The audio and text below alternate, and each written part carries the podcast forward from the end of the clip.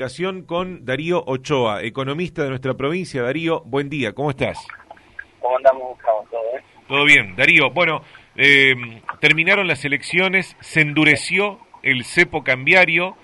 Gente de las casas de cambio, incluso que hemos entrevistado, dicen que es un cepo más duro que el que aplicó el kirchnerismo. Eh, bueno, ¿qué, qué, qué opinás de, de esta economía, de este cepo, de lo que se viene? Sí, mira, yo antes, ayer justamente mismo tema. Darío, tengo, tengo, tengo, dificultades para escucharte, no sé si estás eh, en movimiento ahora, ¿puede ser?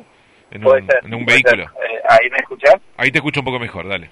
Bueno, no, lo que te decía es que, bueno, es un plan muy amateur, muy, digamos, muy picapiedra, que, que digamos, lo que tiende a ser un, un cepo plano, hiper restrictivo, de 200 dólares en el caso de que tengas una cuenta bancaria y de 100 dólares si vas a comprar en efectivo.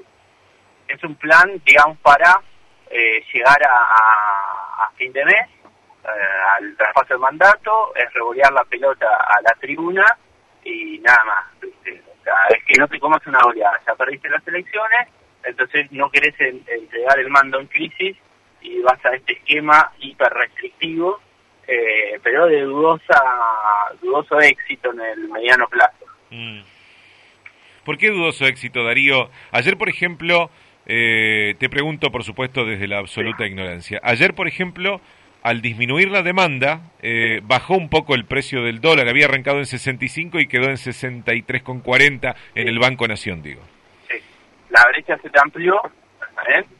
Eh, ahora, yo te pregunto, ¿a qué precio van a fijar las empresas transnacionales que producen bienes y servicios y tienen que remitir utilidades a su país de origen cuando tiene un mercado desdoblado? Al oficial no pueden acceder a los dólares y van a tener que ir al contado con liquidación o al dólar vuelta.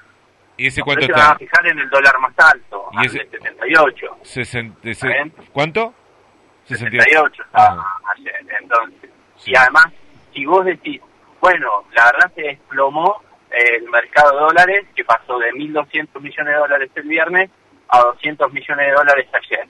Cierto es, ahora te quedan 40, 40 ruedas, a 200 millones son 8.000 millones de dólares, que es lo que vos tenés de reservas líquidas. Claro, es lo único te que entregan el mando, te entregan el mando sin un soberano dólar.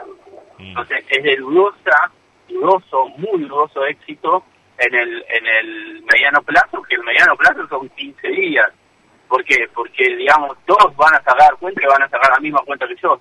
Eh, cuando no no le encuentren la vuelta y siga habiendo, aunque sea estos 200, 300, 400 millones de dólares de demanda, van a decir, bueno, y el día de diciembre que el día de diciembre no queda un soberano dólar. Entonces, bueno, es lo que se le puede ocurrir eh, digamos, a estos genios de, la educación privada que tenemos manejando la economía argentina. O sea que vos decís que puede ser que dentro de 15, 20 días eh, lo que ya es un cepo durísimo sea un cepo total y ya no exista directamente chances de... no puede haber un cepo total, lo que necesitas es eh, bajar determinadas demandas de, bienes importados con un dólar más, más, más alto.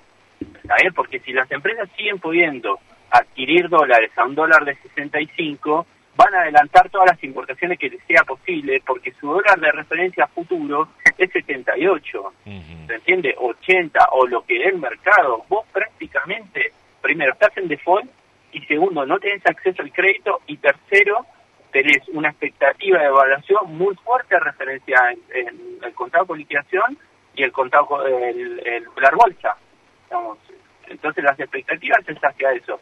Eso produce en los agentes una anticipación de importaciones que te van a demandar más dólares más fuerte ahora que es donde te falta. Hay que volver a aplicar las retenciones al sector agroexportador para lograr equilibrar todo esto. Bueno, eh, este gobierno seguramente en retirada no lo va a hacer. No lo puede hacer porque no tiene ni la voluntad política ni la fuerza política. Claro. ¿Y, vos crees que el nuevo gobierno debería, aunque sea una medida que se tire de vuelta en contra del campo, que le ha votado toda Macri, eh, debería hacerlo el próximo gobierno? Primero voy a discutir que sea contra el campo. No creo que sea contra el campo, sino que es contra las eh, enormes ganancias que tienen las cuatro o cinco empresas agroexportadoras. Eso no es el campo. El campo es muy distinto a la Argentina. Contra el campo rico, entonces, vos, eh, contra las multinacionales. las multinacionales agroexportadoras y las nacionales transnacionalizadas, lo digo siempre, Dreyfus, Midera, Cargill, eh, Aceitera General de Este y Molino Río de la Plata. Son los cuatro o cinco tipos que se te van a tirar encima esta medida y a eso, a ponerse a eso que son recursos económicos para hablar peste de vos, eh, lo que te queda es la fuerza política, los votos de la gente. Y la verdad que estamos sufriendo todo este inflación de 290% en los tres años y ocho meses del gobierno, porque han desfinanciado al Estado en dólares y han producido un daño tremendo hacia la gente, que es la que tuvo que poner la plata durante estos tres años y ocho meses.